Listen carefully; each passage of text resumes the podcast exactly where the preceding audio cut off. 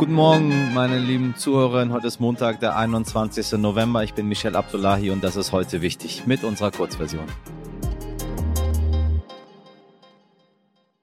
Zuerst schauen wir auf die Meldung vom Wochenende und auf das, was diese Woche wichtig wird. Was wichtig war. Am ukrainischen Atomkraftwerk Saporischschja hat es nach Angaben der Internationalen Atomenergiebehörde wieder mehrere starke Explosionen gegeben. IAEA-Experten vor Ort hätten von Dutzenden Einschlägen in der Nähe und auf dem Gelände der größten europäischen Atomanlage berichtet, teilte die Behörde mit. IAEA-Experten sahen die Explosion demnach teils von ihren Fenstern aus. Das Management der Anlage habe Schäden an einigen Gebäudensystemen und, und Geräten gemeldet. Die Schäden beeinträchtigen aber bislang nicht die nukleare Sicherheit. Das russische Verteidigungsministerium beschuldigte die ukrainischen Streitkräfte, das Kernkraftwerk seit Samstag massiv mit Artillerie zu beschießen. Wer auch immer dahinter steckt, es muss umgehend aufhören, verlangte IAEA-Chef Rafael Grossi. Schweden sieht den Sabotageverdacht als Grund für die Explosion an den beiden Nord Stream Gaspipelines in der Ostsee bestätigt. Bei der Untersuchung des Tatortes hätten die Ermittler an mehreren der sichergestellten Gegenstände Rückstände von Sprengstoff gefunden. Und dann schauen wir noch nach Ägypten. Etwas erreicht, aber so ganz zufrieden kann man nicht sein. So lässt sich wohl die Weltklimakonferenz in Sharm el-Sheikh zusammenfassen. Auch Außenministerin Baerbock klingt nicht ganz so euphorisch.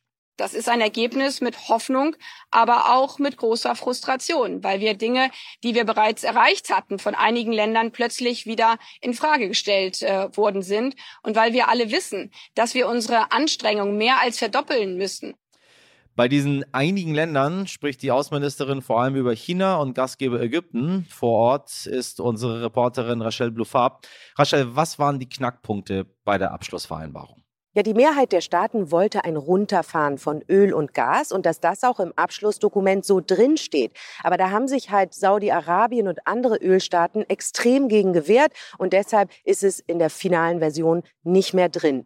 Und daran sehen wir halt, dass es wirklich hier ein Abwehrkampf gegen Öllobbyisten war und dass man in Fragen des Klimaschutzes also wirklich keine großen Fortschritte erzielt hat gegenüber der letzten Konferenz in Glasgow dann mal ganz ketzerisch gefragt, hat sich der ganze Aufwand dieser zweiwöchigen Konferenz überhaupt gelohnt?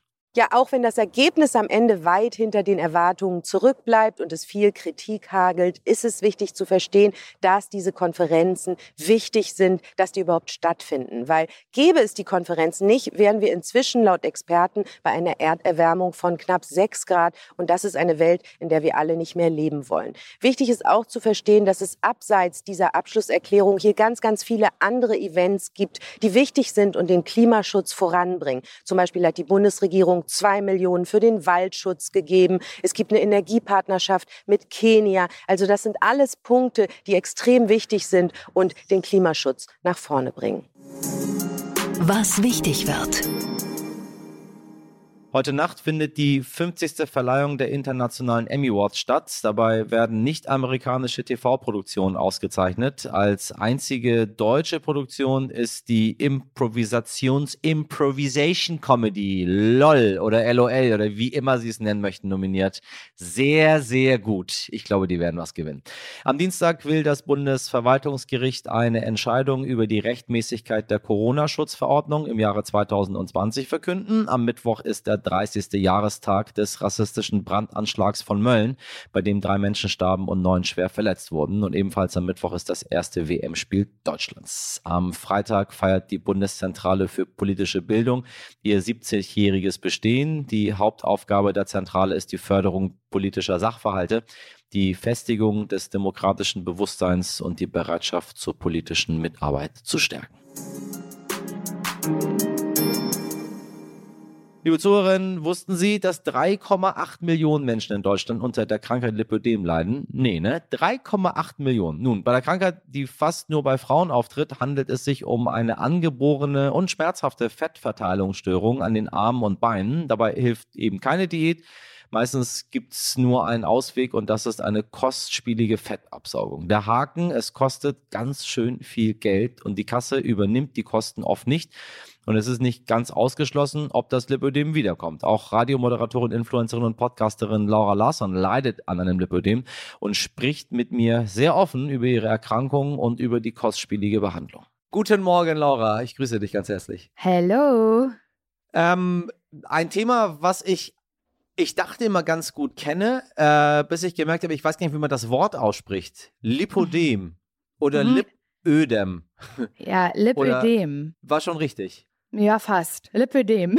Lipödem. ähm, äh, Ärzter Hintergrund, du leidest unter der chronischen Krankheit. Mhm. Was ist das überhaupt? Das ist eine Fettverteilungsstörung am Körper. Haben meistens Frauen, also eigentlich fast nur Frauen. Es ist, die Ursache ist noch nicht so ganz geklärt, kann etwas mit weiblichen Hormonen zu tun haben und kann auch genetisch vererbbar sein. Das ist bei mir zum Beispiel. Und bei dieser Fettverteilungsstörung sind oft die Beine, manchmal auch die Arme betroffen. Bei mir sind Arme und Beine betroffen. Das heißt, dass man an dieser an diesen Körperstellen eine Fettansammlung hat, die sehr schmerzhaft werden kann, weil sich dadurch Wassereinlagerungen im Körper bilden. Und man kriegt die nicht gehandelt, egal wie viel Sport man macht oder seine Ernährung Aha. umstellt. Ähm, ganz im Gegenteil, je mehr Stress man dem Körper zufügt, desto Ja. mehr wird diese Fettverteilungsstörung. Und genau, daran leide ich, habe ich gelitten. Nein, leide ich wahrscheinlich immer noch, aber ich habe mich operieren lassen und rede mir manchmal ein, als dass ich diese Krankheit nicht mehr hätte. Aber man hat sie natürlich ein Leben lang. Ähm, man kann jetzt nur hoffen, dass man nicht nochmal einen Schub bekommt, der da ausbricht. Kann aber passieren, zum Beispiel, wenn ich mal schwanger werden sollte. Wie bist du darauf aufmerksam geworden? Ich meine, äh, wenn man irgendwie merkt, man hat irgendwo Fett, dann denkt man sich, äh, ich habe irgendwie zu viel gegessen, Ja, mich voll. wenig bewegt. Und dann denkt man Mhm. so, ja, dann mache ich mal ein bisschen Sport. Und dann Genau. geht's vielleicht weg. Oder auch gar nicht. Ja, na doch, doch, genau das habe ich mir nämlich gedacht. Ich habe dann irgendwie gemerkt, so als ich 15, ja, 15 war ich da, so typisch Pubertät, Körper verändert sich eh.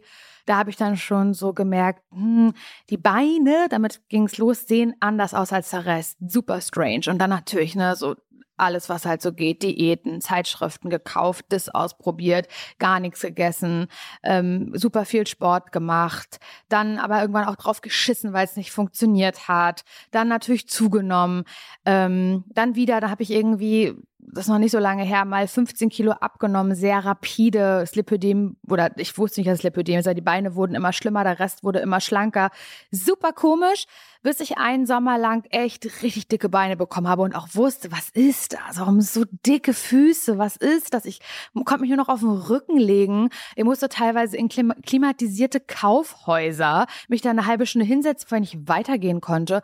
Und das war dann der Punkt, wo ich gesagt habe, so, und jetzt google ich das mal. Diese Symptome, das kann ja nicht stimmen. Sehr gut. Und dann Richtig. kam Lipödem raus. Und dann habe ich mir alles angeguckt, was dazugehört und dachte, ach je, das trifft ja alles auf mich zu, was ich hier gerade lese. Ich meine, wenn man äh, eine Krankheit bei Google äh, recherchiert, äh, ist am Ende, wissen wir immer, der Tod, egal was es ist. Eigentlich schon. So, Eigentlich schon. äh, Oder halt Lipödem. ähm, wie war die Behandlung? Ich meine, wenn man das dann selber weiß, geht man dann zum Arzt und sagt, Herr Doktor, ich glaube, das könnte das und das sein. Und dann sagt er, ach ja, oder warum ist er Ja. vorher nicht drauf gekommen?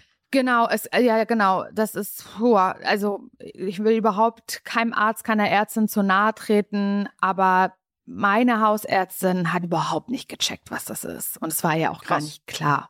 Und ich habe dann, es gibt eine riesige Lipödem-Community, was irgendwie voll gut ist, weil so viele Leute, so viele Frauen sich im Internet, auf Facebook, Instagram, irgendwelchen Foren also austauschen können und sich ihr Leid klagen können. Weil das nämlich der Punkt Nummer eins ist, dass es so schwer zu erkennen ist oder dass so, viel- so viel Ärzte und Ärztinnen das schlecht oder schwer erkennen. Und ich habe dann durch so ein Forum eine Adresse in Berlin gefunden, die darauf spezialisiert ist, ein Arzt. Und da bin ich hingegangen und ähm, der hat mir dann sehr gut weitergeholfen. Habe ich aber nur gefunden, weil ich aktiv recherchiert habe.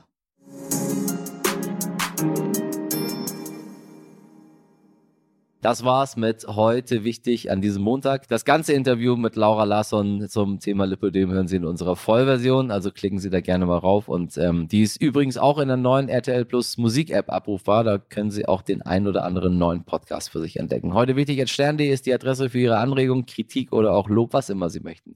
Wir freuen uns über jede Mail. Haben Sie einen schönen Montag. Machen Sie was draus. Ihr Michel Abdullahi.